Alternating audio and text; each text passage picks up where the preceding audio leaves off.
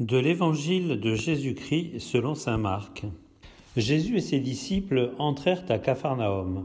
Aussitôt le jour du sabbat, il se rendit à la synagogue et là il enseignait. On était frappé par son enseignement, car il enseignait en homme qui a autorité et non pas comme les scribes. Or il y avait dans leur synagogue un homme tourmenté par un esprit impur qui se mit à crier. Que nous veux-tu, Jésus de Nazareth? Es-tu venu pour nous perdre? Je sais qui tu es, tu es le Saint de Dieu. Jésus l'interpella vivement. Tais-toi, sors de cet homme. L'esprit impur le fit entrer en convulsion, puis, poussant un grand cri, sortit de lui. Ils furent tous frappés de stupeur et se demandaient entre eux Qu'est-ce que cela veut dire? Voilà un enseignement nouveau donné avec autorité. Il commande même aux esprits impurs et ils lui obéissent. Sa renommée se répandit aussitôt partout, dans toute la région de la Galilée.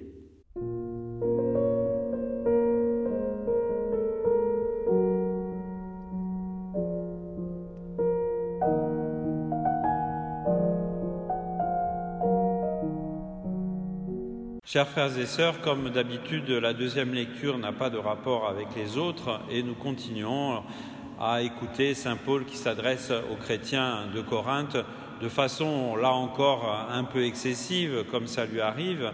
Et puis, qu'est-ce qu'il veut nous dire aujourd'hui au niveau du mariage et au niveau du célibat? Il nous dit, celui qui est marié a le souci des affaires de ce monde, cherche comment plaire à sa femme, il se trouve divisé, donc finalement, ça donne pas une très belle image du mariage. Alors, il faut resituer ce texte, d'abord dans le contexte de cette lettre et ensuite dans le contexte général des habitudes juives. Alors, juste un peu avant ces versets que nous venons d'entendre, Saint Paul dit, voilà, je n'ai pas d'ordre du Seigneur, Jésus, concernant le mariage ou le célibat, mais moi, je vais vous donner un conseil. Alors un conseil parce que lui, il est célibataire. Voilà.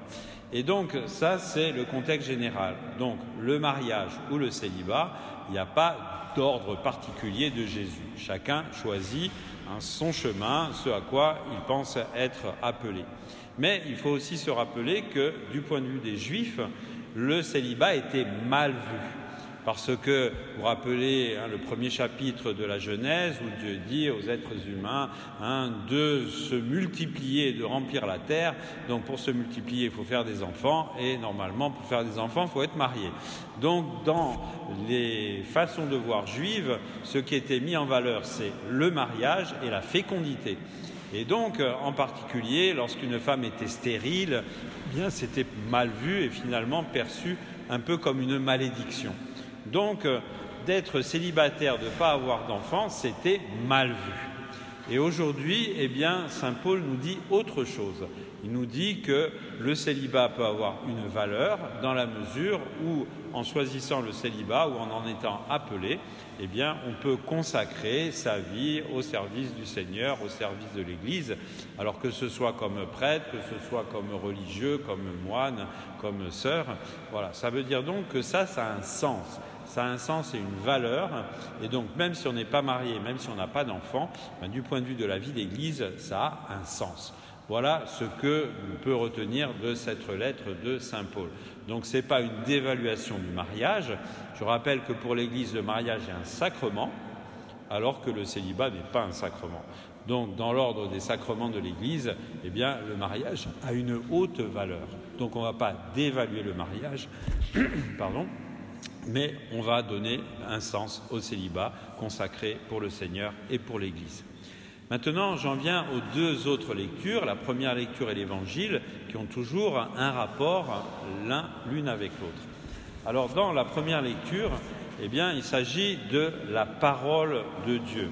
Le prophète, ce n'est pas celui qui annonce l'avenir, le prophète, c'est le porte-parole de Dieu. Et quand Dieu annonce à Moïse qu'après lui il y aura un autre prophète, il dit Je mettrai dans sa bouche mes paroles et il dira tout ce que je lui prescrirai.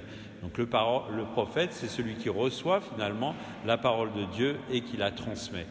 Et puis dans ce texte, se rappelle qu'au tout début de la révélation de Dieu à Israël, il y avait des choses un peu spectaculaires au Sinaï, le tonnerre, les voix, etc. Et les fils d'Israël ont dit plus jamais ça. Et Dieu dit, ils ont raison.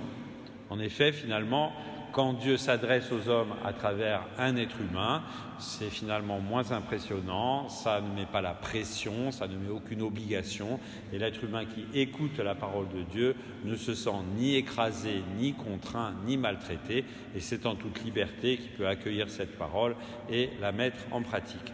Alors ce prophète annoncé dans la première lecture, eh bien pour nous chrétiens, c'est Jésus.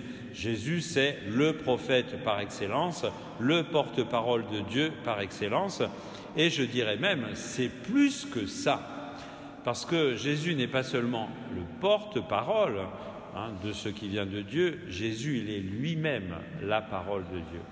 Il est la parole de Dieu faite chair, c'est-à-dire que lorsque Dieu veut ultimement s'adresser aux êtres humains, il envoie son Fils. Et tout ce que fait Jésus, tout ce que dit Jésus, eh bien tout cela, c'est la parole ultime que Dieu notre Père donne à notre monde. Et donc nous n'avons à chercher aucune autre parole désormais que ce que dit Jésus, ce que fait Jésus. C'est lui qui est central dans la révélation chrétienne, c'est lui qui est la parole de Dieu devenue chair. Alors cette parole, dans l'évangile que nous venons d'entendre, eh bien nous la voyons en pleine action. D'abord, il y a un enseignement, donc ça, c'est un peu classique, hein, une parole qui enseigne, et puis il y a une parole qui agit. À travers ce qui se passe là, hein, ce possédé là d'un esprit impur, eh bien Jésus se situe en adressant une parole qui va agir. C'est-à-dire qu'à travers sa parole, eh Jésus va chasser l'esprit impur du personnage qu'il a devant lui. Donc ce n'est pas simplement une parole qui enseigne, c'est une parole qui agit et je dirais même une parole qui transforme et qui sauve. Alors cela nous rappelle finalement la première parole de la création. Quand j'en reviens de nouveau au premier chapitre de la Bible, hein, vous avez ces paroles, Dieu dit que la lumière soit et la lumière fut. Alors, à travers hein, cette histoire, cela nous rappelle que Dieu crée par sa parole. Et pour nous chrétiens, Dieu a créé par sa parole, c'est-à-dire par Jésus. Donc c'est par Jésus, hein, ce Fils éternel du Père, qui est avant tous les siècles avec le Père, c'est par lui que notre monde a été créé, une parole qui crée. Et aujourd'hui, dans l'Évangile, eh bien, on voit une parole qui recrée, une parole qui répare, une parole qui sauve, une parole qui rend à un homme possédé sa dignité et sa liberté. Donc Jésus est à la fois du côté de la création et aussi du côté de la réparation, du salut, de ce qui nous arrache au mal, à la souffrance et à la mort.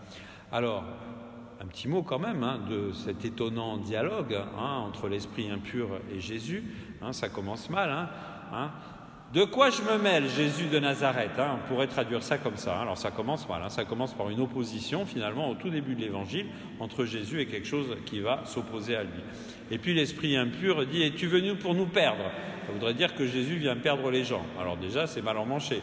Ensuite, je sais qui tu es, le Saint de Dieu. Alors un Dieu qui voudrait nous perdre, enfin, ça devient très compliqué, très ambigu. Hein, et du coup, Jésus chasse l'esprit en lui disant Tais-toi et sors de cet homme. Donc, d'entrée de jeu, finalement, Jésus est situé dans un combat, un combat contre les forces qui vont s'opposer à lui. Alors, il y a cette espèce d'esprit impur, mais il va y avoir aussi sa famille qui ne va pas le comprendre, ses disciples qui ont des rêves de grandeur, à qui ministre numéro un, qui ministre numéro deux, et puis finalement, il y a les responsables religieux juifs qui vont pas accepter de recevoir un enseignement nouveau. Donc Jésus va rentrer dans un combat qui va durer toute sa vie. Alors, je termine en nous rappelant que si nous avons reçu le baptême, nous sommes devenus membres du Christ, et si nous sommes devenus membres du Christ, nous participons à la mission de Jésus, et donc à la mission de prophète. Alors évidemment, nous, on n'est pas la parole de Dieu un fait homme, mais c'est à travers nous que Jésus se manifeste.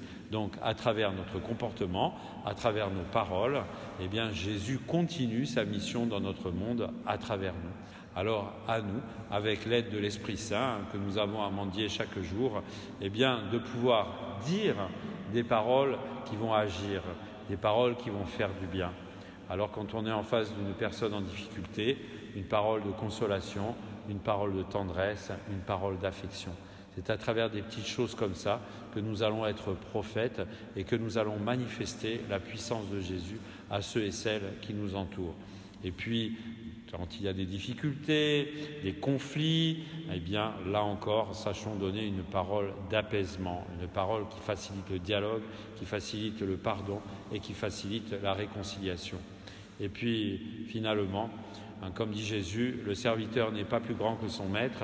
Si la vie de Jésus a été un combat contre ce qui s'opposait à lui, d'une certaine façon, dans notre vie aussi, il y aura un combat, un combat contre le mal qui nous habite encore un peu et contre les résistances qui nous entourent à cet amour que le Christ est venu apporter au monde.